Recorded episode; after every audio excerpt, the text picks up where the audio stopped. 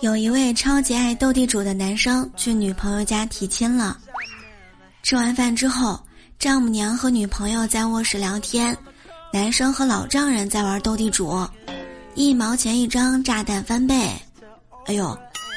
半个小时之后，老丈人敲开卧室门说：“哎，老伴儿，关于咱未来的姑爷，我有一个好消息和一个坏消息，你想先听哪一个啊？”丈母娘说：“先听好消息吧。”老丈人说道：“哎呦，咱姑爷是赌神，咱闺女嫁他也不受穷。”丈母娘又问道：“那坏消息呢？”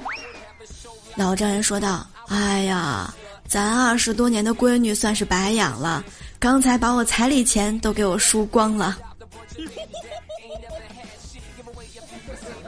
Melody Heavy.